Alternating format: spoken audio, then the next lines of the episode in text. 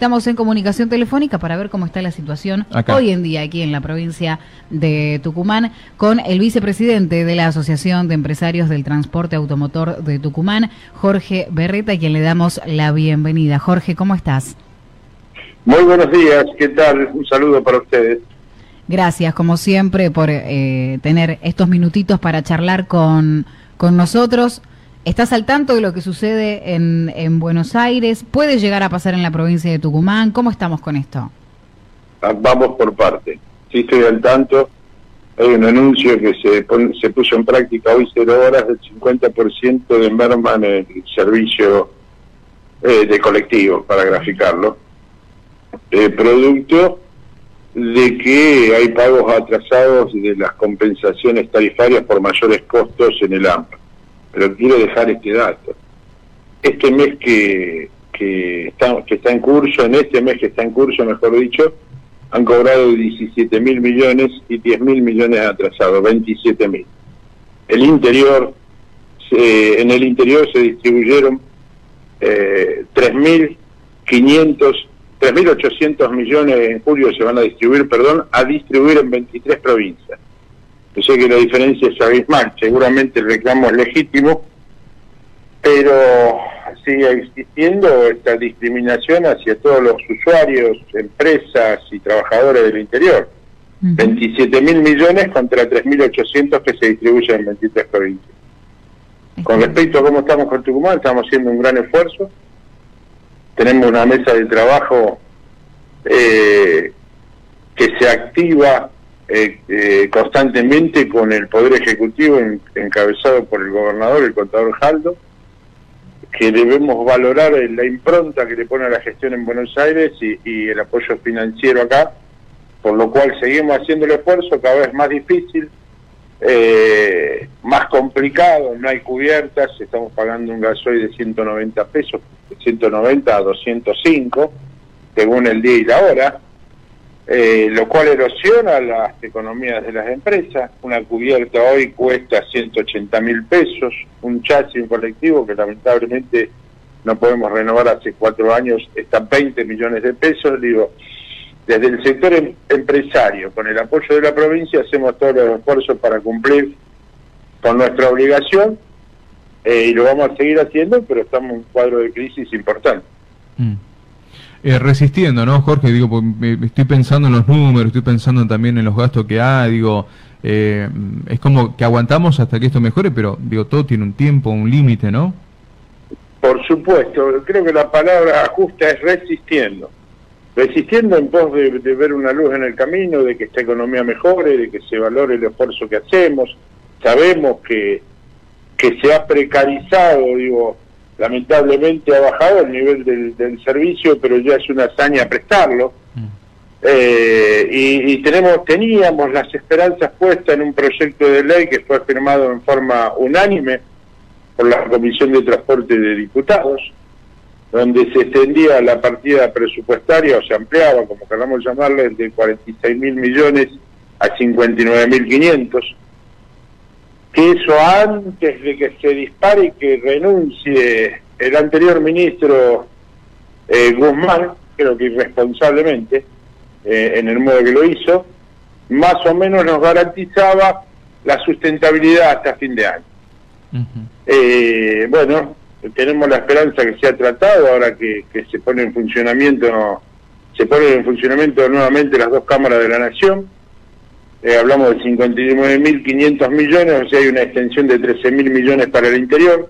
No alcanza a ser la mitad de un subsidio de lo que cobra el AMBA, pero a nosotros nos daría tranquilidad y sustentabilidad dentro de todos los bemoles económicos que hay como para seguir prestando el servicio.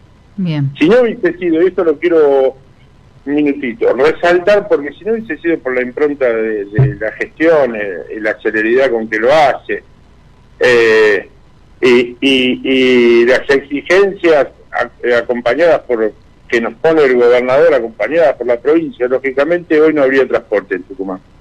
La importancia del diálogo, ¿no? Del diálogo, de la gestión en Buenos Aires, del acompañamiento financiero con algunos anticipos, realmente lo tengo que destacar. Ahora, es como usted decía, estamos resistiendo. Mm. resistiendo por el compromiso que tomamos, por el acompañamiento de la provincia, por nuestros usuarios. Digo, la distribución de los fondos de los colectivos, porque allá hay trenes también subvencionados, ¿no? que, que, también influyen, pero de los colectivos, de los ómnibus, es totalmente eh, injusta, eh, no tiene equidad alguna, eh, beneficia y centraliza todos los recursos en el AMPA, en Cava y en el Gran Buenos Aires, perjudicando a todo el sistema, digo todo el sistema, los primeros perjudicados son los usuarios y las pymes y los trabajadores del interior. Creo que esto hay que corregirlo, hay una medida coyuntural que es, digo, es, esta, 59 mil, la extensión de la partida presupuestaria hasta fin de año de 59 mil a, a 59 mil, perdón, a 59 mil 500 millones, y tratar una ley para el año que viene donde tengamos más o menos las mismas condiciones que el AMPA. Porque si no, nos quedamos sin transporte.